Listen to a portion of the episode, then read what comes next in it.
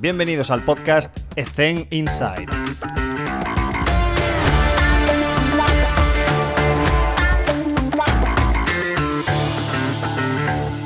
Muy buenas a todos y bienvenidos un día más a Ethen Inside. Hoy está con nosotros Daniel Martínez. Dani, ¿qué tal? ¿Cómo estás? Muy bien, aquí estamos. Encantado de estar en el podcast. Es un placer, Dani. Em, Dani, Estamos, como, como, ya os comenté hace varios episodios y también de forma ya personal con Dani, estamos abriendo, lógicamente, el espectro de, entrevistados hacia fisioterapeutas en este caso, porque creo que, podemos aprender muchísimo de, nuestros compañeros de profesión con los que estamos mano a mano en nuestro día a día. Entonces, eh, Dani, para empezar un poco la charla, cuéntanos en qué contexto te mueves, dónde estás, qué es lo que haces, funciones, etcétera. Eh, pues bueno, lo primero, empezar como siempre, como casi todos los compañeros, agradeciéndote y en particular en mi caso, eh, como fisioterapeuta, pues agradeciendo participar en el, en el podcast, que sinceramente pues es un placer porque es lo que a todos nos gusta, compartir conversaciones. Hmm. Siempre digo que hablando con gente que opina lo mismo que tú se puede aprender, pero hablando con gente que tiene más, eh, una visión un poco más amplia se aprende mucho más. Entonces, pues felicitarte por, por ampliar el podcast a, a cosas mucho más amplias. Em, en mi caso, pues eh, soy eh, jefe de fisioterapia del, Departamento de Fisioterapia de Aspire Academy, que es un centro de alto rendimiento en, Qatar. Eh, aquí trabajamos con, deportistas, digamos que esta es la cantera del país en gran parte de los deportes, especialmente en fútbol. Esta ha sido la cantera que ha, digamos, ha surtido al equipo nacional durante los últimos años y somos los que los que llevamos pues desde, desde los 12 años que entran aquí los chavales hasta los 19, 20 que, se gradúan, eh, tanto en fútbol como en otros deportes como atletismo, eh, tenis de mesa, squash, esgrima, natación, eh, motociclismo incluso, tiro, etcétera, un montón, de, un montón de deportes. En el día a día manejamos del orden de unos 500 deportistas hay muchos de ellos que, están eh, a tiempo completo en la academia, es decir, viven aquí, eh, van a clase aquí, al colegio, eh, entrenan la mayoría de los días mañana y tarde, es decir, es un, programa que gira en torno al, deporte, pero que tiene al completo desde la educación hasta los servicios médicos y, luego, por supuesto, todo, el equipo técnico. yo llevo un equipo de 15 fisioterapeutas, eh, y como servicio médico tenemos también eh, tres médicos, enfermeros, eh, administrativos, etcétera. Pero nosotros aquí dentro de la academia pertenecemos a una institución más grande que es Aspetar, es un hospital específico de medicina del deporte, pues uno de los hospitales de referencia en el mundo, hmm. donde pues, están prácticamente los mejores en cada campo. El hospital lo tenemos a 100 metros de, de la academia, entonces digamos que somos parte de la misma institución en realidad. Eh, entonces, pues bueno, yo siempre lo resumo de la misma manera. La gente de la que yo compraba libros cuando acabé la universidad o cuando estaba en la universidad es la gente con la que trabajo ahora mismo. Entonces, pues es como eh, a nivel de servicios médicos en el deporte, pues es eh, pues casi casi lo más que, que, uno puede pedir. Qué bueno. Me vienen, he apuntado cuatro o cinco cosas. voy por orden. En cuanto a la logística, ya contestaste una de mis preguntas, que era ¿cuántos fisios estáis allí? Diriges un equipo de 15, pero ¿hay más o ese es, tu equipo? El equipo, el equipo que, trabaja en la academia eh, somos 15. Vale. Eh, como equipo más grande, eh, Qatar tiene una, peculiaridad que es, es, única en el mundo hoy por hoy, que es que todos los servicios médicos del deporte están centralizados en Aspetar que es en este, mm. en este hospital. Mm. Entonces, Aspetar provee de servicios médicos a todos los clubes e instituciones deportivas de todo el país. Es decir, siempre pongo el mismo ejemplo. Imagínate que el Hospital La Paz en Madrid fuera el responsable de dar médicos y fisios a todos los deportes y todos los equipos del país en España. Es decir, desde un club de fútbol sala en Santander hasta, un, eh, hasta la Federación de Karate en Motilla del Palancar. Eh, pues eso es un poco lo que, lo que hacemos en Aspetar. Eh, Aspetar tiene su staff como parte del hospital, es decir, su departamento de rehabilitación, departamento de medicina, cirugía, etcétera.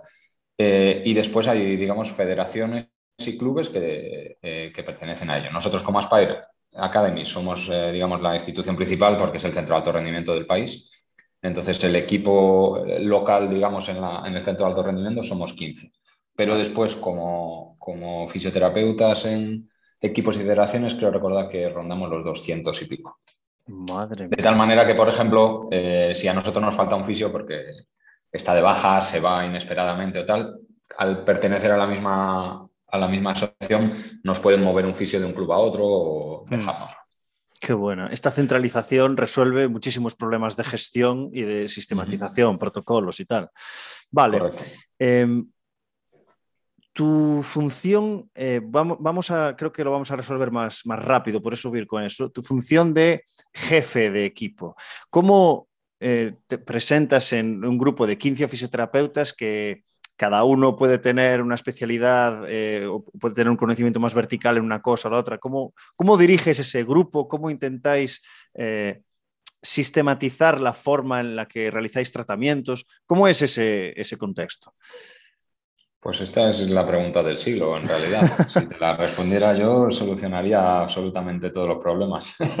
Pero bueno, la verdad que eh, eh, en mi caso es un poco más fácil, porque yo no vine aquí como jefe de fisioterapia, yo vine aquí eh, como fisio de la, sección de atletismo.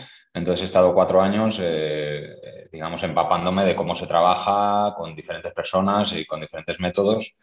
Em, entonces, digamos que yo conozco la institución muy desde dentro antes de llegar a dirigir el equipo. Eso facilita muchísimo, mm. especialmente aquí, que es un entorno muy complejo. Tú piensas que yo ahora mismo tengo 15 fisios de 12 nacionalidades. Entonces, eh, eso hace las cosas muy complejas a nivel humano. Ya olvídate de los protocolos y de la fisioterapia, porque para empezar, gran parte, por no decir todos, bueno, excepto uno que es nativo ahora mismo, eh, el resto no somos, no, tenemos inglés como primera lengua. Algunos hablamos mejor, otros hablamos peor. Mm, entonces, claro, ya partes de la base de que entenderse es un punto. Segundo, a nivel cultural, eh, hay, cosas que son complicadas, son muy bonitas, a mí me, me, encanta, porque todos los días aprendo, llevo ocho años aquí, ¿eh? pero pero claro, hay cosas que eh, para nosotros, yo hablo contigo en español y con un lenguaje no verbal ya podemos entendernos, ya sé si lo que te estoy diciendo te está sentando bien o no, mm.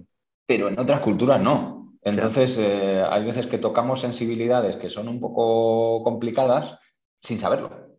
Eh, entonces, claro, poniendo de base todo eso, cuando llegas a hablar de trabajo, la cosa se complica más, porque incluso en fisioterapia hay muchas corrientes en España mismo. Hay gente que va por el área de la osteopatía, hay gente que va por el área de la recuperación funcional. Entonces, entre nosotros, incluso en España, a veces nos cuesta entendernos. Ya te digo. Eh, pues claro, ahora súmale, yo tengo un fisio de Filipinas, tengo un fisio de India, tengo un fisio de Túnez, tengo un fisio griego, italiano. Claro, cada país tiene su escuela, cada uno ha aprendido de una manera. Entonces, yo siempre me lo tomo como algo positivo, que es eh, que he conseguido, o hemos conseguido un poco entre todos, hablar un lenguaje que es el lenguaje básico. Eh, y hostias, funciona. y es un poco lo que te ayuda, lo que te ayuda a ver que a veces nos complicamos la vida. Yo creo que a, los preparadores físicos os pasa igual. Le damos un montón de vueltas a pequeños detalles, a metodologías, a, a ramas de conocimiento, etcétera, cuando en realidad la forma de entendernos es con lo básico. Y hmm. lo básico joder, pues también funciona. Entonces, a mí eh, me ha funcionado mucho eh, insistir mucho, sobre todo, sobre todo en la comunicación. Es decir, en, poder entendernos en la forma en la que hablamos y en las cosas que decimos.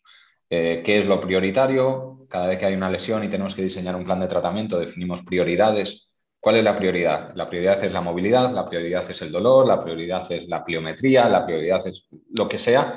Entonces, a partir de ahí, empezamos a meter detalles, pero nunca pasamos por alto intentar hablar de lo básico. Lo hmm. básico es, pues eso, desde cuál es la prioridad del tratamiento hasta eh, cómo vamos a organizar, qué días va a venir, etcétera, etcétera. Empezamos hmm. por lo súper básico y luego uno, sobre todo cuando vive en un sitio tan multicultural como este, aprende a ser muy abierto de mente. Porque eh, tú no puedes llegar aquí a intentar imponer nada, por más que tú estés convencido de que lo tuyo es lo mejor, que hay gente que lo está, eh, esto te enseña a toda leche que hay un tío a tu lado eh, que está haciendo una cosa totalmente contraria, pero llega al mismo sitio. Entonces, aprendes a ser muy tolerante con, oye chicos, mira, esto es lo que queremos hacer, esto es lo que queremos conseguir, este tío le tenemos que tener listo para esto. Eh, mira, pues es que a mí me gusta trabajar así. Bueno, pues a mí me pasa muchas veces, hostia, pues no, estoy de acuerdo, es una técnica que no me gusta, que creo que tiene riesgos. Joder, pero tú llevas 15 años haciéndolo en tu país, controlas, o sea, prueba, probamos, vemos aceptamos. Me gustaría comentar una curiosidad que escuché hace dos días, me parece, sobre una experta en lenguaje y comunicación. Y decía que esto es súper curioso. Nuestra, nuestra nuestro idioma determina muchas veces nuestra, nuestra perspectiva de las cosas. Y ponía este ejemplo. El, en ruso, a ver si lo digo bien, ¿eh? creo que era, en ruso, el color azul claro y azul oscuro se llama con dos palabras diferentes. Es como que azul oscuro y azul claro es rojo y verde. O no aparece azul en las dos palabras. Entonces hicieron un estudio donde comprobaban rusos versus otras personas cómo eh, diferenciaban estos colores y daba, daba pie a que los rusos tenían muchísima más eh, fineza o finura en detectar ese color solamente porque en su idioma tiene una palabra diferente. Y esto es, esto es, esto es eh, espectacular porque es lo que decías tú, o sea, en ese choque cultural de solamente por las palabras que tiene mi lenguaje, ya tiene una perspectiva diferente a cómo percibo la, realidad. Entonces, eh, me parece genial que vengas a decirnos esto porque después de la experiencia que has tenido, de que, igual ocho años no parecen muchos, pero ocho años en este contexto, en este contexto es la hostia y lo percibo. Mucho, mucho, porque eh, además tú piensas lo que decía, como nuestro lenguaje nativo no es el inglés y nosotros nos, movemos en inglés, eh, claro, tú en inglés, por más que hablas, y yo hablo bien, pero tienes una, digamos, tienes un número de palabras que controlas. Eh, entonces hay, cosas que sabes decir de dos maneras, no de siete. Hmm. Entonces, nosotros muchas veces, y se lo digo sobre todo a los que vamos un poco, los que van un poco más justitos de inglés, que hay veces que quieren expresar una cosa que verdaderamente no es la que, la que están queriendo expresar. Y me pasa sobre todo con la gente que habla español. Hmm. Claro, en español ellos están diciendo una cosa y yo sé lo que quieren decir, pero el resto de la gente no lo ha entendido porque han utilizado una palabra que es muy simple, hmm. que no define exactamente lo que quieren decir. Exacto, ¿no te ha pasado que quizás en, español no encuentras la palabra, pero la encuentras en inglés o viceversa. Bueno, ahora, ahora mismo me pasa más al revés que así. O sea, ahora mismo me pasa que hay palabras en español que no definen lo que yo quiero decir en inglés y lo que estoy acostumbrado a decir. Y, em, cuando estabas comentando el ejemplo del ruso, yo me, estaba pensando en el árabe. Eh, el árabe, por cultura y por lenguaje, no tiene una palabra clara para decir sí. O sea, algo tan, tan básico como sí y no no existe. Eh, eh, pero el sí, muchas veces te dicen inshallah. Inshallah literalmente quiere decir si Dios quiere. Entonces, si Dios quiere, tiene un matiz como, bueno, pues un poco como en el español. Nos vemos mañana. Pues como los gallegos, depende. Eso es, eso es. Entonces, es un, bueno, pues sí, pues probablemente sí, pero no. Pero el inshallah, depende de cómo lo digas, a veces quiere decir sí y a veces quiere decir no no, pero no te quiero decir no porque quedaría muy feo decirte no, ¿sabes? Entonces es, ¿vas a venir mañana, eh, mañana sábado a tratamiento que es muy duro para ti venir un sábado y tal? Inshallah. Depende de cómo te diga inshallah, sabes que va a venir o sabes que no va a venir ni de coña. Entonces, eso solo, solo lo aprendes cuando aprendes a leer esas ciertas cosas y, claro, a eso súmale lo que te digo, gente de otras 400 nacionalidades porque esto es, un, esto es la ONU. Entonces es una, eh, yo es, lo que siempre digo que es lo que no viene escrito en los libros y lo que nadie te puede enseñar. Es imposible que nadie te lo enseñe porque tienes que vivir esas pequeñas complicaciones y eso genera conflictos. Sí, me encanta la multiculturalidad, la multi-idioma, eh, etcétera. Me encanta, pero siempre le digo a todo el mundo, tienes que ser suficientemente abierto porque va, a haber muchos conflictos. Hay, tengo compañeros, eh, sobre todo en el mundo del fútbol, hay muchos, em, muchos entrenadores que tenemos aquí que son vascos. En España sabemos cómo son los vascos. Los vascos son gente directa que te habla a la cara y hmm. que si te tiene que mandar a tomar por culo, te manda a tomar por culo. Y no hmm. pasa nada. Y todos entendemos que, perfecto, hemos discutido ahora y en dos minutos nos tomamos una cerveza y, están amigos. Hmm. Pero en otras culturas esa, esa forma de expresarse tan directa se lo toman como algo agresivo. Y ese agresivo genera, bueno, pues un montón de problemas que luego tú dices, no, a ver, os tengo que explicar, los vascos son así, etcétera, etcétera. Entonces yo me, me pongo en el otro lado y digo, joder, si ya dentro de España tenemos diferentes formas de expresarnos, ahora ponte India, que son mil millones de personas. Pues claro, es, muy complejo y es lo que te hace, lo que te decía, mi conclusión siempre es, te hace irte un poco a lo básico, a la forma de comunicarte básica, a la forma de proceder y de comportarte básica y de ser mm. suficientemente abierto para, tolerar un poquito todo. Me encanta que hables sobre esto porque eh, la complejidad, hay varios niveles de complejidad, pero claro, tú estás en un contexto en el que solamente la forma de comunicarse ya influye en cómo perciben tu mensaje tus compañeros de trabajo, por ejemplo. Pues imagínate los, usuarios, los clientes, los deportistas, increíble. Eh, hablaste también de los básicos. Yo creo que eh, el, mensaje que, transmitías de que los básicos funciona y parece que tenemos que venderlo, ¿no? Porque parece que los básicos como que están obsoletos. Y cada vez que entrevisto a una persona que, lleva muchísimos años, me dice, Alex, mm, los básicos, ABC, para ti, ¿qué, son esos básicos? Pues mira, en, fisioterapia y especialmente en el deporte, eh, yo creo que hay un un básico muy importante que es, sobre todo para nosotros, servicios médicos, eh, conocer el contexto. Hmm. Conocer el contexto es clave. Tú tienes que saber qué es este jugador, eh, de qué juega, en qué situación contractual está, eh, qué proyección tiene, etcétera, etcétera. Porque, ostras, es que, es que sin eso nosotros no podemos hacer nada. A mí me pasa mucho que, yo que sé, cualquier compañero, ¿no? Te manda una radiografía. Oye, échale un ojo a esta radiografía, dime qué opinas. Digo, Hostia, con una radiografía, tío, eh, por más que te vea una fractura, ¿eh? Te vea una fractura, vale, una fractura. Ya, pero ¿qué edad tiene el jugador? ¿Dónde juega? ¿Qué es lo que se espera de él? Y, eso hay veces que nosotros como servicio médico lo pasamos por alto porque, coño, nos encanta ver resonancias, tratar eh, pacientes, tratar eh, lesiones y hablar de protocolos y tal. Pero yo veo muy, muy básico conocer el contexto. Por ejemplo, para nosotros aquí el contexto es diferente. Trabajamos con, categorías menores, con gente en la que el país está invirtiendo un montón de pasta para, pues para sacarles adelante. Eh, pues una lesión de largo plazo en un deportista joven no tiene nada que ver con un deportista de 34 años. Deportista de 34 años, pues tú te metes y arriesgas todo lo que haga falta y yo el primero. En un deportista joven que tiene proyección, pues tienes que buscar otras cosas. Y luego, en cuanto a lo que es tratamiento como tal, eh, pues lo mismo, ahí yo creo que nosotros la fisioterapia se ha metido en, se ha metido en un fregado de intentar abarcar tantísimas cosas que al final no abarca nada. O sea, intentamos pisar todos los campos. Esto, a mí me gusta mucho hacer autocrítica porque soy el primero que he cometido errores, como todos. Como todos. Y de joven más, y ahora también, que me daré cuenta seguro un poco más adelante. Eh, pero, pero yo perdona, perdona, un consejo que me dio eh, una persona ya hace mucho tiempo eh, me dijo, Alex, si te equivocas, que no se note. que, solo te pues des cuenta tú, solo te des cuenta tú. Ya, vale, vale. pues parte de los básicos para mí es que, mm, nosotros cuando, cuando tenemos eh, una lesión, cualquier tipo de lesión, te hablo desde las cosas más básicas como una triste contusión en un deporte de contacto hasta cosas más complejas como un cruzado o una fractura compleja o cosas así. Eh, yo creo que hay veces que nos hemos despegado un poco de lo que es la parte humana de manejar un paciente. Y la mayoría de nosotros hemos llegado a la fisioterapia porque nos gusta tratar con gente. Si no, estaríamos delante de un ordenador haciendo protocolos o estudios científicos. Los que somos clínicos nos gusta tratar con los pacientes. Y hay veces que eh, nos centramos demasiado en los protocolos, en la ciencia, etcétera, y aquí hacemos muchos estudios y todo lo que quieras.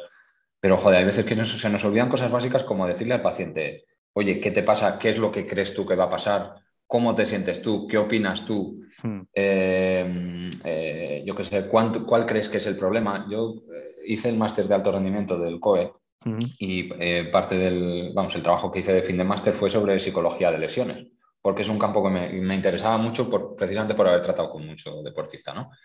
Y uno, vamos, el, estudio que hice se basaba en, ver la, percepción que tiene el deportista de la, de la lesión. Pues yo descubrí que con una pregunta muy simple, que casi nadie hace porque nos hemos olvidado de estas cosas, em, te ayuda mucho a definir cómo, programar una recuperación, que es, ¿por qué crees tú que te has lesionado? Porque claro, a ver, si alguien te ha pegado un cabezazo y te ha fracturado algo, es muy fácil, no hay, no Algo muscular o algo de esto, claro, no, Pero te, sorprenderías de ver las, respuestas que da la gente, porque claro, nosotros, tú dices, eh, eh, por ejemplo, me acuerdo un caso, eh, siempre lo cuento, dos jugadores eh, que se rompen un cruzado, jugadores de balonmano del mismo equipo. Eh, uno de ellos eh, hace un cambio de dirección, se rompe el cruzado, hmm. clásico, y otro de ellos salta para lanzar y en el aire le contactan, le pegan un empujón y al caer se rompe el cruzado. Entonces, claro, tú esperas que digas, ¿cuál es la causa de... ¿Por qué crees que te has lesionado? Pues al que le han empujado coño, te esperas que diga que porque le han empujado. Hmm. Y el que se ha hecho un cambio de dirección, pues yo qué sé, pues adivina tú qué es lo que hmm. piensa él. Bueno, pues en este caso, al que le habían empujado, decía que eh, se había lesionado por culpa suya, porque estaba empanado. su, respuesta fue porque estaba empanado. salté y estaba tan relajado, el partido era tan fácil, tenía el lanzamiento tan claro que no, fui con la suficiente tensión y cuando me tocaron caí. Es decir, en vez, de, en vez de echarle la culpa que le ha empujado, dice, no, no, si la culpa ha sido mía. Mientras el que se lesionó, el que se hizo un cambio de dirección y se rompió, la culpa era del entrenador. Entonces, cuando, cuando yo le dije la culpa del entrenador, ¿por qué? No, porque me ha puesto a jugar en este puesto y este no es mi puesto y, voy, tengo una demanda muy alta, entonces no consigo centrarme, y iba muy, iba muy pasado y tal, y, bueno, cambié de dirección y me rompí. Entonces, eso te da una información súper importante para luego cómo programar tú el resto de, la lesión, ¿no? Porque, eh, claro, hay veces que somos demasiado mecanicistas, ¿no? Hmm, si hay un hmm. exceso de valgo, si hay una falta de dorsiflexión y, luego cuando hablas con el propio... Claro, cuando hablas con el deportista te da una visión que es súper simple. Y dices, joder, es que ese día no había dormido, macho, iba empanado y tal. Bueno, pues entonces ya está, no le des más vueltas a la falta de dorsiflexión porque ya la tenía Entonces, yo cuando hablo de los básicos, a veces hablo de eso, de cosas tan básicas como, eh, como hablar con el deportista, como Mm, saber un poco y entender el contexto, porque eso te ayuda a, definir la dirección por la que vas. Es decir, hmm. si la causa es claramente biomecánica, porque tú dices, joder, mira, este chico tiene un valgo de rodillas, un X de cadera y tal, y no encontramos nada más, coño, pues habrá que centrarse en eso. Pero si la causa va por otro lado, pues entonces no, no gastes energías en algo eh, cuando puedes dedicarte a otra cosa, porque yo siempre digo, aquí yo trabajo en un sitio donde tenemos un montón de medios y un montón de cosas y profesionales que nos pueden hacer tunnel vision en absolutamente todas las cosas que te puedas imaginar. Hmm. Eh, pero en realidad las, cosas acaban siendo muy sencillas, las cosas no tienen 55 causas, todo es multicausal, pero es verdad que hay cosas que pesan más que otras y lo que no tenemos en el alto rendimiento es tiempo. A mí me encantaría tener tiempo para dedicarme a todo, por más que aquí tenga medios. Nosotros tenemos dos máquinas de isocinéticos aquí que, valdrán una pasta, son las mejores del mundo. Pero es que poner a un tío en un isocinético lleva 45 minutos. Y yo no tengo 45 minutos para, para estar malgastándolos en algo que dices, Ya, hay que ser Para mí es, sí. claro, es un poco optimizar el tiempo para lo que queremos. Em, me tengo una curiosidad. Eh, mm, tengo dos, dos escenarios. Voy a elegir este. Tienes a una. Eh, es un contexto de baloncesto, ¿eh? O sea, ¿qué, harías tú? Puedes preguntarme información si quieres para tener un poco de contexto, como bien dijiste antes. Pero tú tienes a una jugadora profesional, élite, que se tuerce un tobillo, tiene dolor y, tiene que jugar o no. Bueno, tú, tú, dirás qué es lo que opinas. Eh, una final de una Copa de la Reina y tienes un partido el jueves que vas a ganar, el sábado, que es las semifinales, y la final. Y esa persona, esa jugadora no llega al, al 100% de sus capacidades, es decir, sabes que te va a jugar con dolor. Entonces, ¿cuál es tu approach con la jugadora? ¿Qué, qué, qué, qué pues, ¿qué diagnóstico le haces? ¿Qué, ¿Qué, le preguntas? ¿Qué le evalúas? ¿Qué le aconsejas? Y pregúntame si quieres, porque esto es de hace dos años. Pues mira, en, el, primer, eh, te diría? El primer paso para mí, como siempre, y nosotros en el mundo médico estamos muy educados para esto, es tener un diagnóstico. Es decir, ¿qué es lo que tiene? Eh, tiene un, ligamento lateral grado 1, grado 2, tiene una lesión condral, tiene una fractura X. Entonces, el diagnóstico ya me va a dar cuánto me puedo tirar a la piscina. Es decir, eh, si aquí hay una fractura, no, no, no había fractura. Un esguince, ¿no? Digamos un esguince, grado 1. Clásico. sí. un tobillo inflamado y poco más, ¿no? No mucha inestabilidad y puede caminar sin muletas. Sin edema y puede caminar y no tiene cojera residual. Bien. Vale. ¿Edad de la jugadora? 32. 32. Eh, con experiencia, supongo. Eh, venga, va. Profesional. Élite, élite. Élite total. Sí. Y la siguiente pregunta sería, ¿qué hay después de esa Copa del Rey?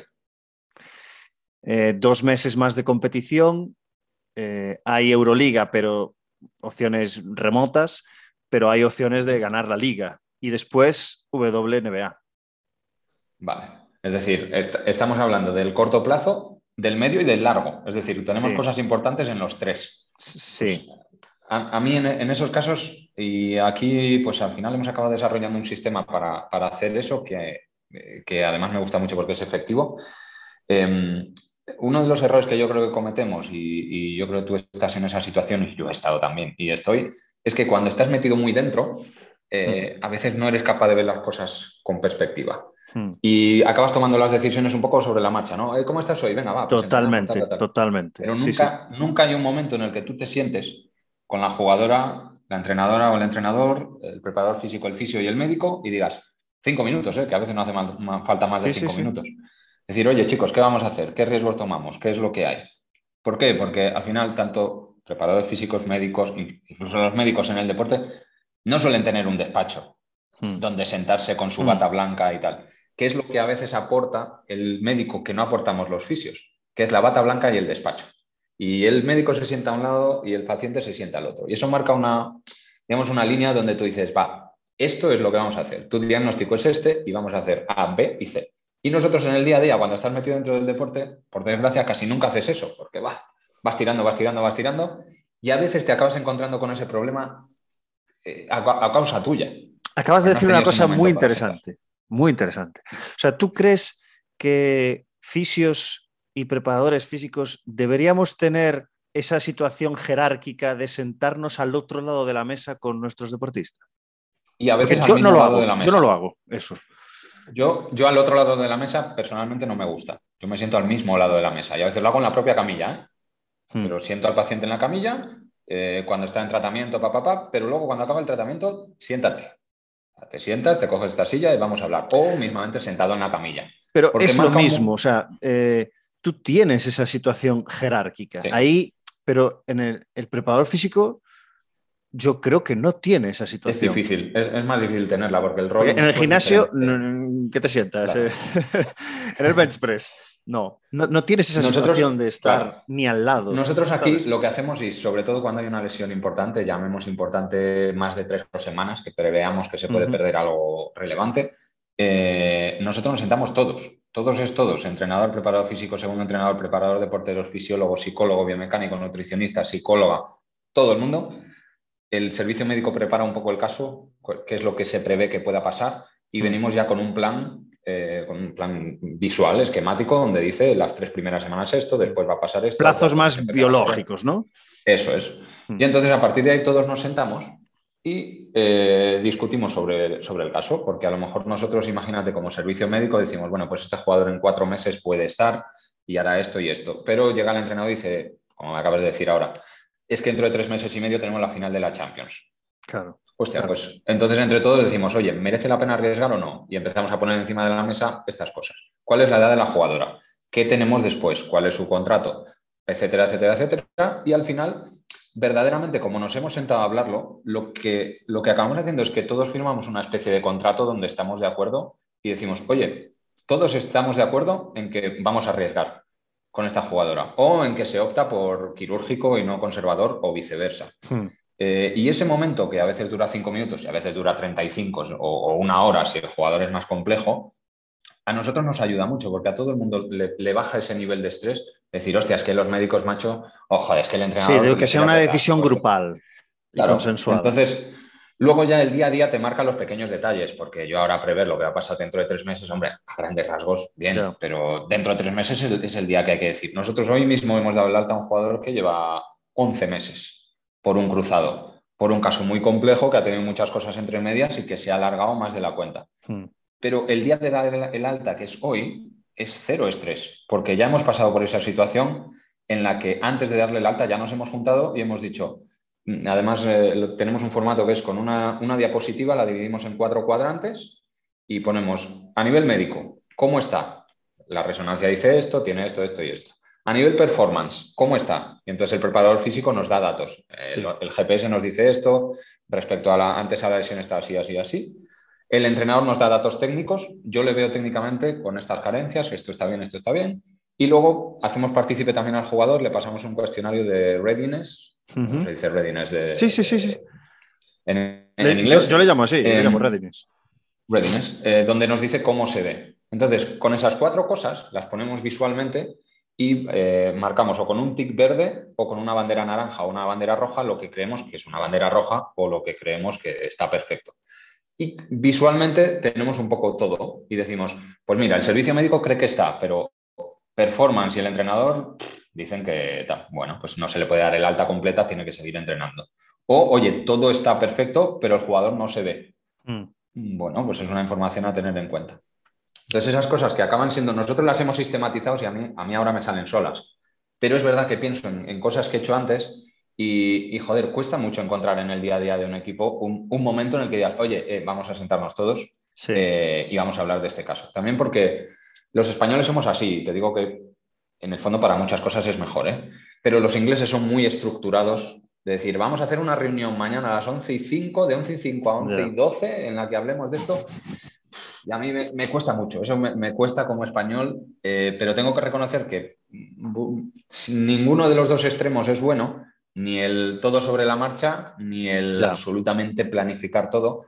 Pero sí que es verdad que yo como recomendación, pues encontrar ese momento para sentarnos, porque si no acaba siendo todo sobre la marcha. Yo hablo contigo, preparador físico. Tú, preparador físico, hablas en otro ratillo con el segundo entrenador. El hmm. segundo entrenador con el primer entrenador, y luego el primer entrenador con el fisio, y luego entonces la información se nos diluye tanto que dices, ya, pero ¿para cuándo está? Entonces, el caso que tú me decías, ¿qué haría yo con esa jugadora? Lo primero de todo, reunir toda esta información y decir, oye, a nivel de club, a nivel de selección, a nivel de lo que tenga ella después, mm, no sé si es imprescindible que participe, número uno, para ella, número uno, para su salud, quiero decir, número dos, para el club y para nosotros, y número tres, oye, para su futuro, sea con nosotros o no.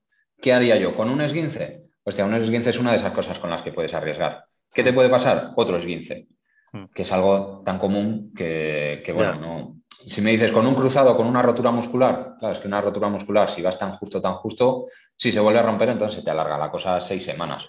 Hmm. Un esguince grado 1 sin edema, sin nada especial, es uno de esos para arriesgar. Y al final, los jugadores están para jugar los partidos importantes. Hmm. Y eso a veces nosotros los servicios médicos o estamos dentro o no los vemos. A mí como servicio médico me es muy fácil decir tres semanas. No, no, sé el contexto, no sé lo importante que es el partido. Ahora, cuando metes un poco todo en el contexto y dices, joder, pues mira, a lo mejor la reservamos en el primer partido, que es fácil y lo vamos a ganar, ganamos un par de días más. A lo mejor en la semi, si es una jugadora importante y el partido se pone feo, pues tiene que salir. Y en, y en la final que esté, y ya le he ganado cuatro días a ese 15 y, oye, eh, coach, ¿cuál es el siguiente partido? Ah, el siguiente partido es fácil. Bueno, entonces le, apretamos para esta Copa del Rey y, hostia, a lo mejor la semana que viene no juega y le ganamos una semanita y la tienes ya para, la Euroliga y para intentar que esté para la Liga. Yo creo que es una cosa que a nosotros como servicio médico a veces nos falta y yo tengo esa visión por otro lado, pero es la planificación nosotros vamos mucho, este es el esguince y se trata así, este es el protocolo. No, hostia, hay, que planificar, que tienes que meter cosas en el calendario y tienes que decir, pues el pico está aquí, aquí podemos tomar un descanso y aquí podemos... Especialmente en el baloncesto, que no es como el fútbol, que a veces o participas 90 minutos o, o te cambian una falta de 30. Pero entras, sales, entras, sales, tienes más versatilidad, igual que el balonmano. Más fácil de gestionar los minutos, desde luego. Em, me has pintado un escenario maravilloso pero esto no, siempre es así. De hecho, yo he estado en contextos en los que eh, había tal secretismo que unos quedaban a solas con la jugadora y le contaban su opinión. Entonces tú estás en un contexto en el que, eh, claro, como, como fisio ya ni te cuento, porque claro, tú tienes la mayor intimidad con la jugadora, porque estás a solas con ella y, generas ahí un vínculo eh, que el resto de, expertos no, no, podemos llegar ahí, no podemos llegar a eso. Yo hay veces que, o sea, el preparador físico sí que puede estar a veces solo o sola con la, con la jugadora o deportista, pero no es lo mismo, no es lo mismo esa intimidad. O sea, ¿cuántas cosas se cuentan en una sala de fisioterapia? ¿no? Entonces, cuando tú te encuentras en ese contexto en el que sabes que hay información que se está diluyendo porque no os sentáis y porque no sabes lo que le ha dicho un asistente o un médico o un entrenador o un preparador físico, ¿cómo en ese momento en el que tú estás íntima con, la jugadora, eh, ¿cómo gestionas eso? Es que el entrenador me dijo que voy a jugar la semana que viene y tú no tenías ni idea. ¿Cómo gestionas eso? Pues mira, yo, habiendo visto tantos perfiles como he visto aquí de mucha gente, desde gente que técnicamente es espectacular, pero luego a nivel humano, soft skills, estas, estas habilidades que hay que tener no van ni para atrás. Gente que es absolutamente el perfil contrario, que técnicamente es penosa, pero después, joder, qué bien se maneja. Eh, yo creo que como, como fisio, en cualquier contexto, hasta en hospitalarios, eh, pero especialmente en el deporte, todas estas habilidades sociales y personales son absolutamente fundamentales. Hmm. Si tú quieres arruinar a un equipo, a cualquier equipo, pone un fisio topo dentro del vestuario. te, va a reventar el, te va a reventar el grupo. Hmm. Y si quieres mantener el equilibrio, eh, ten a un fisio que tenga habilidades sociales. ¿Por qué? Porque Claro, tú mismo lo has contado y yo lo he vivido y lo sigo viviendo.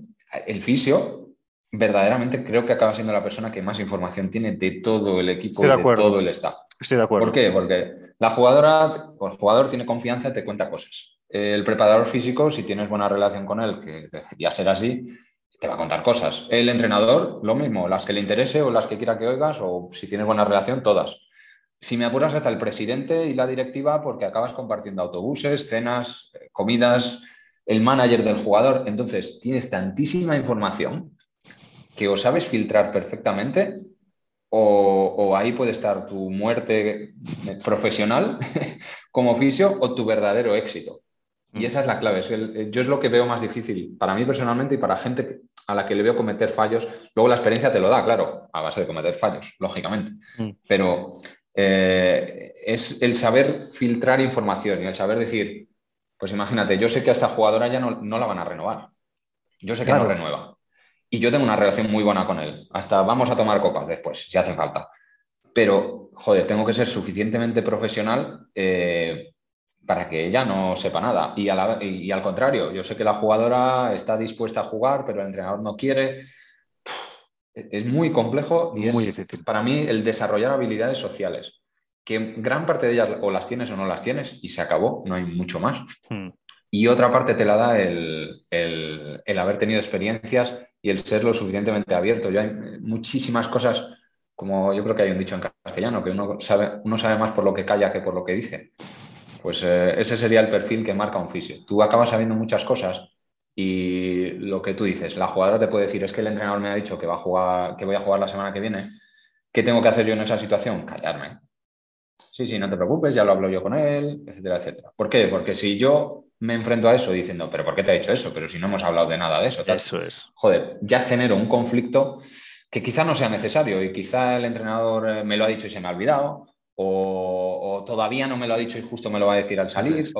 y, una desconfianza de, la jugadora hacia el staff, que es lo peor que, puede, que se puede generar, exacto. Entonces yo creo que es un poco intentar mantener ese equilibrio en que, a ver, la comunicación entre el staff es, muy, es, compleja, especialmente cuando tú piensas que muchas veces eh, nosotros los servicios médicos tenemos una situación peculiar y es que en clubes el servicio médico casi siempre pertenece al club, mientras preparador físico y resto del staff digamos que viene con el entrenador. Sí, Entonces, yo como servicio médico puedo haber visto pasar por aquí 17 entrenadores. Entonces, este puede que me guste, pero tengo que saber mantener ese equilibrio. Porque, mm. porque al final el entrenador es el jefe y si, el entrenador quiere que este fisio se vaya a la calle, se acaba yendo a la calle. Por más que pertenezca al, pertenezca al club. ¿no? Mm. Entonces, digamos que tú como preparador físico tienes que mantener esa fidelidad al entrenador, está marcada porque casi siempre viene hasta por contrato, si me apuras. Sí. Eh, sin embargo, el servicio médico, digamos que está velando por la, por la salud de la jugadora y le debería dar igual lo que diga el entrenador. Hmm. Pero la, experiencia te dice que hay que mantener ese equilibrio y tienes que mantener esa cierta distancia, ese cierto, eh, digamos, decoro con todo, porque te sería muy fácil decir que el entrenador no tiene ni puta idea, no hagas caso a este preparador físico. Por lo que te digo, porque tienes mucha información. En realidad, Hmm. Eh, pero bueno, la gente que no se comporta así no sobrevive mucho. Este Cuando eh, eh, tengo esa sensación siempre de que cuento algo y no me acuerdo quién me lo dijo, porque son muchas entrevistas de ahí, no me acuerdo. pero me han dicho también, Alex, es que este fisio lleva 20 años en este equipo porque no se le ve. Porque no se Estoy totalmente de acuerdo. No se nota que no está ahí, pero está. Y tanto. Totalmente de acuerdo. Yo, mira, ayer mismo he tenido una conversación con un compañero, bueno, el que ha recuperado este cruzado, que han tenido un trabajo muy duro y ha, tenido muchos eh, problemas. Y precisamente hablaban entre dos, entre él y el readaptador, y decían, joder, macho, es que desde performance y tal, no nos han agradecido nada. Y mm. mi respuesta fue, mejor, mejor, no pasa nada. No hace falta, o sea, nosotros no estamos aquí ni para que nadie nos agradezca ni para que nadie nos eche la culpa. Lo mejor que nos puede pasar a, los servicios médicos, al fisio, al médico, es que nadie hable de nosotros. A mí me es tan peligroso, personalmente, cuando alguien me dice, es que, este, es que sois una mierda, es que trabajáis fatal, es que este tío es muy malo y tal, como cuando alguien me dice, este tío es buenísimo, macho, qué bien lo habéis hecho, sois los mejores. Tolero igual de mal las dos cosas. Yo, a mí que no se hable de mí, es lo mejor que puede pasar. Porque, eh, primero, porque si no se habla de ti es porque probablemente todo funcione bien y no haya muchos lesionados y no hmm, tal. Hmm. Y en realidad, cuando no hay muchos lesionados, casi nunca es gracias al servicio médico. Nosotros tenemos una influencia. Una de las cosas que te ayuda a trabajar aquí en un entorno tan multidisciplinar es a darte cuenta de que en realidad influyes menos de lo que tú pensabas. al final, cuando trabajaba en un equipo y estaba, no teníamos ni preparador físico, había entrenador, segundo entrenador y fisio, joder, también la juventud influirá, claro, pero en algún momento llegas a pensar que eres importante. Hmm. Y dices, macho, este título se ha ganado porque yo recuperé a este jugador, este, este, atleta ganó esta medalla porque pudo competir gracias a mí. El ser humano es egoísta por naturaleza, es normal, es normal. Pero luego, entre la experiencia y el, aquí ver a mucha gente de muchos campos, dices, tampoco tenemos tanta influencia, ¿eh? no somos tan hmm. importantes. Entonces, mira, si no se habla de nosotros, perfecto. y mi, gran maestro, que es el doctor Baró, es ni siquiera es un fisio, es un, es un, médico, es un traumatólogo con el que trabajé muchos años y, bueno, es un poco como un segundo padre. Em, siempre decía que eh, la, fisioterapia, los servicios médicos no necesitan publicidad. Tú no, no puedes hacer publicidad de una clínica, porque no, no, es un negocio que se mueva con la publicidad clásica de un anuncio en la radio o en el periódico, ¿no? Hmm. Porque la publicidad te la da verdaderamente el boca a boca. ¿Y qué es lo que te da la publicidad? El buen trabajo. Tú si haces en, nuestro mundillo, eh, si un paciente habla mal de ti, perdón, si un paciente habla bien de ti, se lo contará a su primo y a su hermano. Hmm. Pero si, si, tú lo has hecho mal y la has cagado con él, se lo va a contar a su primo, a su hermano, al vecindario entero, a, los padres del colegio de los niños y, y, lo publicará en Facebook. Entonces, la buena publicidad, un paciente te trae un paciente, pero la mala, un paciente te quita 20. Es, es, es cierto, tío, es cierto. Todo el mundo sabe quién la caga, pero poca gente sabe quién es el que recuperó a, Ibrahimovic o a cualquier a Cristiano Ronaldo o a Messi, ¿no? Es cierto, totalmente cierto. Em, Dani, em, cuéntanos eh, tus procesos, tus protocolos con los preparadores físicos, con los readaptadores. Es decir, no me gusta hablar de fases, pero para que me entiendas, pues ahora tú, ahora yo, ¿cómo hacemos esto? ¿Cuál, es esa relación con, los de nuestro gremio, digamos? Pues mira, esta misma conversación la tiene hoy con un, un exjugador de balonmano mío, Víctor Hugo López, que ahora es entrenador de balonmano en, Japón. Y bueno, tenían un poco, un poco este problema de cómo, de cómo integrar todas estas cosas eh, cuando no tienen ciertas figuras, ¿no? Hmm. Y, y entonces me pedía un poco que le mandara el modelo con el que trabajamos aquí lo que tú has dicho, esto es Disney World. Muy fácil trabajar con un modelo en el que tienes staff para prácticamente todo. Pero yo, yo también, como digo siempre, aunque suene mal, pero yo también he comido mucha mierda mm. y yo también he estado en sitios donde no había nada. Entonces tienes que sacar recursos de donde sea. Em, otra vez más, creo que depende mucho de los perfiles humanos que tengas. Es decir, eh, y tú mismo, si a poca experiencia que tengas, lo sabrás, con fisios, hay fisios que tienen un perfil muy de clínica y muy poco perfil de campo y hay fisios que te pueden estirar el chicle hasta prácticamente eh, el campo porque tienen, porque han sido jugadores o porque tienen ese conocimiento, ¿no? Entonces, claro, eso te marca mucho el diseño que tú hagas y por eso yo estoy de acuerdo también. Hablar de fases para los libros está muy bien, pero la realidad no funciona así. Tengo que ver un poco el perfil que tengo y a partir de ahí nos movemos y, porque estamos en una zona gris, en realidad, no está definido ni lo va a estar nunca. Porque, porque claro, yo siempre, siempre digo, ¿dónde empieza la readaptación? El día del quirófano. El día del quirófano es cuando ha empezado la readaptación. Porque si el readaptador o el preparador físico no conoce qué es lo que se hace, no conoce dónde, dónde le han metido un tornillo para anclar el ligamento, claro, luego le es muy, muy difícil entender por qué los ejercicios a 45 grados y no a 90, ¿no? Hmm. Em, entonces, nosotros aquí un poco el proceso que tenemos es fase inicial, fase intermedia, fase avanzada y return to play. Lo, digamos en esas cuatro fases. Que la avanzada y return to play viene a ser una. Hmm. Entonces, eh, lo que hemos hecho es definir un poco, eh, hicimos un análisis de cuáles son las necesidades. Las necesidades desde el punto de vista de tratamiento son fáciles, están sencillas, están definidas y ya está, nosotros las hmm. tenemos claras. Ahora, desde el punto de vista de readaptación o de preparación física, dijimos, vale, ¿qué necesitamos en una fase inicial? Cuando un tío está inmovilizado, con una escayola o con un... ¿Qué, necesito yo del preparador físico en ese momento? Coño, pues mantener la condición física de la zona no lesionada si es que puede. Sí. Muy fácil. En esa fase inicial, eh, aquí trabajamos con un readaptador, eh, en el cual un par de sesiones a la semana o tres o las que decidamos, y dependiendo del perfil de la lesión, del jugador, del deporte, eh, pues trabaja con ese fitness que llamamos. Lo llamamos fitness rehab. Eh, es decir, fitness dentro de la rehabilitación. Hmm. Que puede hacer si es miembro inferior, trabaja tren superior, si es miembro superior, pues trabaja tren inferior y se dedica al fitness, a mantener a que no gane peso, a que mantenga su estado de forma básica. Hmm. Cuando el jugador va avanzando y ya va pudiendo hacer cosas funcionales, llámese correr, cosas donde ya va pudiendo meter, entonces digamos que ahí el papel del fisio va disminuyendo un poquito y muchas veces lo que hacemos es, eh, oye, yo me dedico a la zona lesionada, pongamos una rodilla, eh, la pierna derecha déjamela a mí, seguimos trabajando nosotros porque hay ciertas cosas específicas que tal. Tú dedícate, ya puedes empezar a trabajar fuerza, ya puedes empezar a trabajar todo lo que quieras hmm. e incluso, pues imagínate, eh, yo me dedico a esa pierna, pero squat ya puede hacer a dos piernas, hasta X grados y no sé qué. Entonces, eso se va trabajando a nivel individual por el preparador físico, que sabe mucho más que nosotros de trabajo de fuerza y de todo lo que haga falta. Eh, y, cuando, y si el jugador está mínimamente disponible para hacer lo que su equipo está haciendo, intentamos ya integrarle dentro del grupo. Es decir, el grupo está haciendo esto en el gimnasio. Esta es la sesión. Perdón, es que me, me, vino a la cabeza lo de los entrenadores que te suelen decir, Dani, o está o no está. O no está, correcto. Entonces ahí es donde viene también el perfil. Nosotros aquí tenemos seis equipos de fútbol. Mm. Seis equipos de fútbol con misma metodología, porque trabajan mm. con la misma metodología, pero cada entrenador es un mundo. Tenemos entrenadores on-off o in-out, es decir, o está o no está, y tenemos entrenadores que, permiten esa, transición. Entonces, tres cuartos de lo mismo, nosotros nos adaptamos. Oye, mira, por mí, este jugador podría participar en todo esto, excepto esos dos ejercicios. Por la psicología del jugador y por el beneficio de la lesión, coño, que entre con el grupo, va a estar trabajando conmigo individualmente, pudiendo estar con el grupo. Ahora, el entrenador o el preparador eh, físico especialista en fuerza del gimnasio le es un jaleo meterlo en unos sí y en otros no.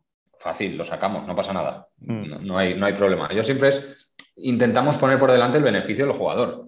Ahora, que eso va a generar un lo que decía antes, que genera un conflicto y me va a generar un pifostio con el entrenador o con el preparador físico que no veas, no te preocupes, nos encargamos nosotros, no pasa nada.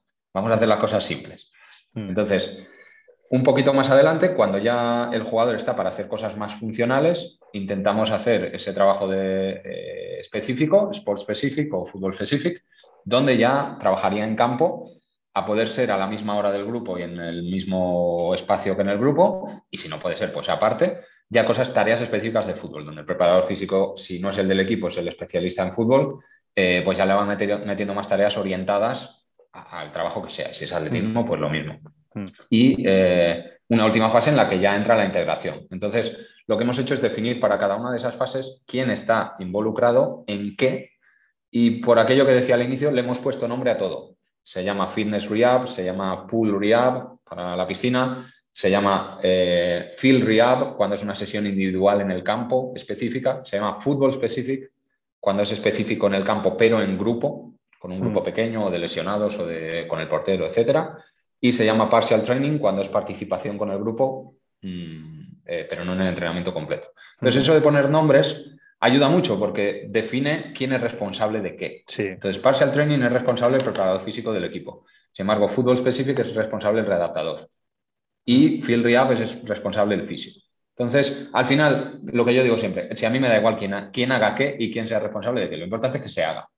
Pero es verdad que la responsabilidad te marca un poco oye, mira, yo soy el responsable, yo defino cuánto estiro la tarea, qué cosas le hago y no hago. Pero para eso estas cosas son complicadas.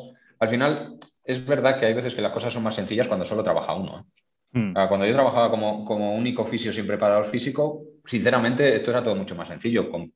controlas el, proceso desde el inicio hasta el final, con tus tropecientos errores y tus tropecientas carencias. Pero tienes toda la información. Claro. Entonces, cuando cuanta más gente, más problemas. Hmm. Tienes muchos expertos, pero cuando hay muchos expertos. Pero hay que hacer las cosas, como bien dices. Eh, lo has explicado fantástico. Eh, pero, Dani, por ejemplo, un cruzado, ¿cuándo tienes en tu cabeza la idea de ya está, ya, ya eres uno más? Hay un proceso después del de return to compete. Correcto. ahí siempre la pregunta es, cuando, cuando me preguntan si el jugador ya está, mi respuesta es ya está, ¿para qué? claro. Imagínate, correr. Tú, llevas pues, esos 11 meses, ¿no? Esos 11 meses que has comentado. Eh, empieza a entrenar con el equipo, empieza a competir con el equipo, lleva un mes de partidos, todo va más o menos bien. ¿Cuándo tú en tu cabeza sientes que esa persona ya está, ya no vuelvas por aquí? Pues mira, creo que luego todos, todos nosotros, todas las profesiones tenemos carencias, por suerte, para eso hay otras profesiones. Eh, entonces, nosotros vemos las cosas desde nuestro punto de vista. Entonces, yo siempre digo, médicamente este tío está hace cinco meses. La rodilla está estable, no hay inflamación, no ha tenido episodios de inestabilidad, todo está normal, joder, médicamente está.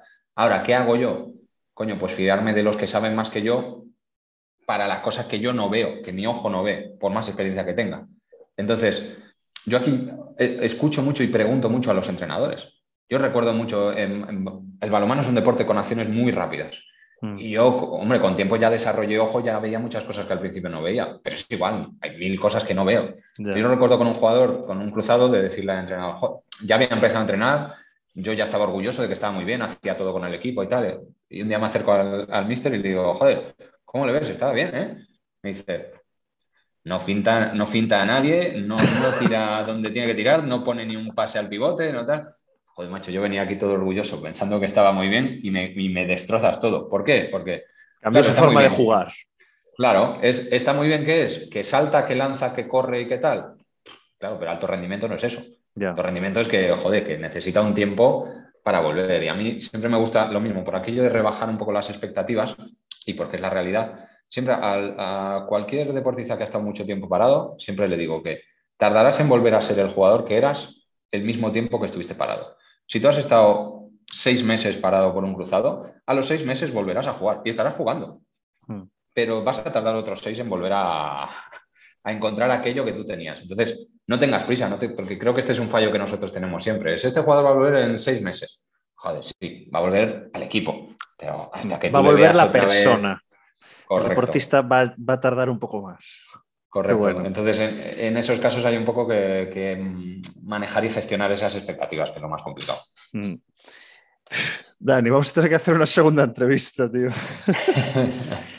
Eh, no sé por dónde, o sea, sé por dónde tirar, porque tengo aquí una pregunta que te voy a hacer seguro, que se la hago siempre a, casi todo el mundo, pero va, va, va a haber cosas que, que, me quede sin preguntar por falta de tiempo, que, que me sabe fatal, pero tengo que hacerla. Dani, comparte con nosotros algún error, va, algo, algo, algo que, se te haya marcado o algo gracioso incluso que te haya pasado, lo que tú quieras. anécdotas tengo muchas. Pero mira, ahora que, ahora que has dicho error y que estamos hablando más de esto de, cuál es el papel del fisio dentro de, un grupo, eh, eh, yo cometí un error que, no es que me gustara cometer, pero es verdad del que aprendí mucho para saber cuál es el papel del fisio. Yo estaba, digamos, como, como consultor de un equipo eh, con muy buena, porque tenía muy buena relación con el entrenador, había sido entrenador del equipo en el que estaba antes, entonces, bueno, teníamos, ayudábamos al equipo médico a prácticamente todo, ¿no? Em, entonces, eh, y aún llevando muchos años en balonmano, pues eh, yo había una cosa que siempre me llamaba mucho la atención, que es que la cultura en gran parte de los deportes de equipo es que si tú juegas el domingo, el partido, el, el lunes se hace un entrenamiento suave, un entrenamiento regenerativo, y el martes se descansa y ya se reinicia el miércoles, hablando de mm. semana completa, claro. Entonces, yo siempre decía, joder, tenemos el problema de que eh, se juega el sábado, el domingo les das libre, eh, con lo cual, ¿qué hacen los jugadores? Por cultura, bueno, pues se salen a tomar unas cervezas o a celebrar que han ganado o se van a casa a pegarse de cabezazos porque han perdido. Eh, pero en general suele ser lo primero. entonces, el domingo ya es un día que están fundidos y el lunes van a entrenar y van con un día de descanso entre medias, es un día como que cuesta mucho arrancar. Y entonces veía que teníamos problemas con eso. Y a mí se me ocurrió sugerirle al entrenador, de hecho, no fue ni una propuesta para que fuera así, pero en una conversación le dije, joder, o sea, pues en fútbol la cultura es al revés. al día siguiente, el domingo por la mañana, harías un entrenamiento muy facilito, regenerativo y tal, y les das libres el lunes, les das libre el lunes eh, y el martes a entrenar. Yo creo que va a ser más efectivo a nivel recuperación. Bueno, pues el entrenador, por suerte o por desgracia, me escuchó eh, y entonces empecé a poner entrenamiento el domingo por la mañana. igual, un entrenamiento para ir allí, trotar un poquito, estirar y tal. Claro, eso generó un puteo en los jugadores que no te puedes imaginar. ¿Por qué? Porque coño, si hay que entrenar al día siguiente, pues ya no podrías salir a tomarte tu cervecita y, tal, y tener una noche tranquila, eh, y tenías que ir a entrenar el domingo por la mañana encima, para nada, eh, para luego tal. Y además el entrenador lo tomó por su propia cuenta y se entrenaba también el lunes. O sea, era el domingo muy suave y el lunes dijo, es que no voy a perder un día entero, no, el lunes se entrena también. Entonces, aquello generó un montón de problemas. ¿Por qué? Pues porque mi conclusión de todo eso, el error es que no puedes cambiar la cultura de un deporte. Hmm. Y tú no puedes cambiar el tercer tiempo en el rugby. El tercer tiempo en el rugby es fundamental. Y en el balonmano pasaba un poco parecido. Es un deporte donde es un deporte de contacto, donde se juega en espacios muy pequeños y se juega muy rápido. Y entenderte con tu compañero es fundamental. Y si tienes una, vida fuera eh, de, del equipo y del entrenamiento, hostia, se generan esas conexiones que no están escritas en ningún sitio. Entonces, no lo puedes quitar a los jugadores de salir y de tomarse algo después de, jugar, porque estás generando equipo también. Sobre todo si el equipo lo hace. Hombre, si el equipo no lo hace y cada uno va por su cuenta, entonces da, igual, no tiene nada que ver con eso. Pero yo me lo había planteado desde el punto de vista de recuperación física, fisiológica, eh, y eso fue un error. Eso fue un error porque lo otro quizá era mucho más importante. Y entonces empezó a generar un ambiente, los jugadores efectivamente acabaron sabiendo o intuyendo que eso venía de mí entonces, claro, el capitán me decía, oye, macho, ¿por qué le has propuesto esto al entrenador? Hostia, yo no se lo he propuesto, yo se lo comenté un día, ha sido decisión suya, pero joder, es verdad, tenéis toda la razón. o sea, me, he excedido quizá en mis funciones. Eh, al final, como digo siempre, si yo soy un puto oficio. Aquí estoy para lo que estoy, quizá, vale, sí, la recuperación sería mejor, pero Yo no, yo no, o sea, personalmente no creo que ya te hayas excedido en tus funciones. Tú propones. No, quizá, quizá en la forma de no ver eh, lo que te decía. El, contexto, no, de antes. Claro, eso es. Claro, eso, eso sí. Pero eh, eh, claro, es que es, muy difícil, ¿no? Porque como estamos con seres humanos, no, sabes cómo va a reaccionar. Entonces, es, una delgada línea. porque... dime, dime. Los jugadores, había jugadores que me decían que yo lo pensaba o le, le daba las vueltas al, típico jugador joven, soltero, que son un grupete, un grupo de amigos durante, dentro del equipo y les gusta tener ese ratito juntos, aunque sea en casa, no hace falta salir por ahí ni nada, pero les gusta tener ratito juntos. Pero luego, claro, los, jugadores más mayores que tenían familia me decían, eh, claro, es que si yo tengo libre el domingo puedo estar con mis hijas, pero si tengo libre el lunes ellas están en el colegio, entonces empalmo semanas y semanas sin ver a mis niñas. Hmm. Digo, o sea, qué importante es mantener el equilibrio en esas cosas. Y eso es algo que, pues me lo has dicho ahora y me he acordado de este error como he tenido otros 100.000 más relacionados con la fisioterapia. Pero como estamos en un podcast de rendimiento, sí que es verdad mm. que, es más para intentar los errores que vamos cometiendo que no tienen que ver necesariamente con lo que está escrito en los libros, sino con, joder. Y en este caso, no, no para no repetirlo el año que viene, porque igual el año no, para leer el contexto. Eso es, eso es. Para leer el contexto de manera diferente. Oye, ¿qué, ¿qué, se respira aquí y me puedo meter en ese fregado o no? Porque a lo mejor hoy por hoy, con mi edad, me hubiera callado la boca. Mm, mm. Pero con Mira, por ejemplo, eh, Gerard Piqué lo comentó en el podcast de Jordi Wild, que son dos horas y media, yo me la, escuché enterita y habla un montón de, su, bueno, esto es público, o sea, habla un montón de cuando estaba jugando y era joven y salía de fiesta, porque lo consideraba algo muy importante.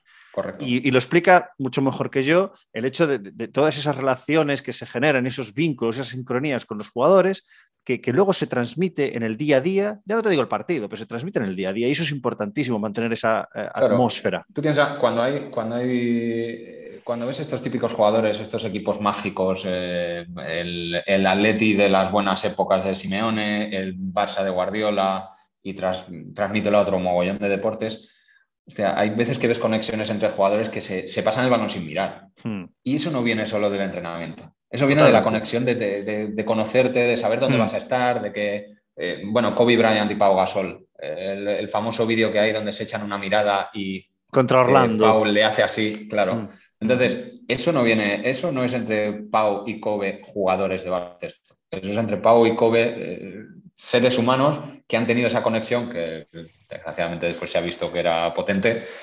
Y eso no se genera así, y eso te lleva a ganar un anillo. Entonces, eso es lo que te digo, que nosotros como staff, digamos, especialmente servicio médico, que estamos como adjuntos, tienes que leer muy bien y solo te lo da, pues eso, los errores, la experiencia y saber leer que, hay ciertas cosas que tienes que respetar. Y en esto los entrenadores son muy buenos y por eso son entrenadores, porque saben ver que, joder, este jugador no le voy a decir nada y a este jugador le tengo que echar una bronca. ¿Por qué? Porque tiene 17 con 17 hay ciertas cosas que le tengo que decir, pero a este con 34, ¿dónde voy yo a Hay una anécdota muy buena de, Kobe Bryant que la contó en una entrevista, donde, bueno, pues los rookies o los sophomores de su equipo, pues, eh, o sea, los más jóvenes de su equipo, pues salían de fiesta, ¿no? Como, como, como cualquier joven normal de éxito en un equipo de rendimiento. Esto es normal. Vale, pues él les dijo que no, que hay que salir, no hay que salir, hay que recuperar y tal, porque hay que ganar otro anillo, no sé cuántos, ¿no?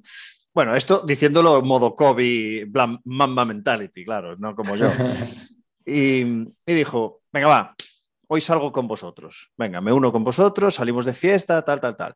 Y perfecto, y salieron de fiesta, no sé cuánto, porque esto también lo había dicho Celko Bradovich, había dicho a su, a su vestuario, por favor, si salís de fiesta, salir todos juntos. No salgáis dos o tres, salir todos. Esto es buenísimo, ¿no? Porque es lo que estábamos hablando. Claro. Y, cuando llegaron al hotel, tenían partido ese día, ¿eh? Llegaron al hotel, eh, durmieron no sé cuánto, dos, tres horas, y a las cinco de la mañana, Kobe empezó a petar en, todo en todas las puertas, eh, salí de fiesta con vosotros, ahora vosotros venís conmigo al gimnasio. Se llevó a todo el equipo al gimnasio y ese día, por la tarde, jugaron, no sé qué pasó, estaban todos reventados y ahí dice Kobe cuando aprendieron la lección, en plan, I hang up with you, you hang up with me.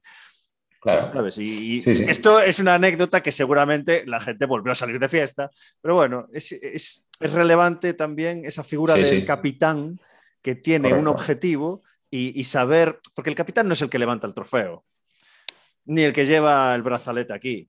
El capitán es la gente que tira de, los demás para intentar... que es capaz de arrastrar diciendo una cosa, no necesita decir más de una frase. Exacto. Y detectar eso es, es, clave también, porque hay veces que estos capitanes no quieren ser capitanes, ¿sabes? Prefieren estar un poco más en el anonimato público, ¿sabes? Sí. Es importante. Em, Dani, ya te he robado mucho tiempo. Eh, me, han quedado un montón de cosas por, preguntarte interesantes. Dani, eh, te cuento lo mismo que, al resto. Eh, ha sido un auténtico placer.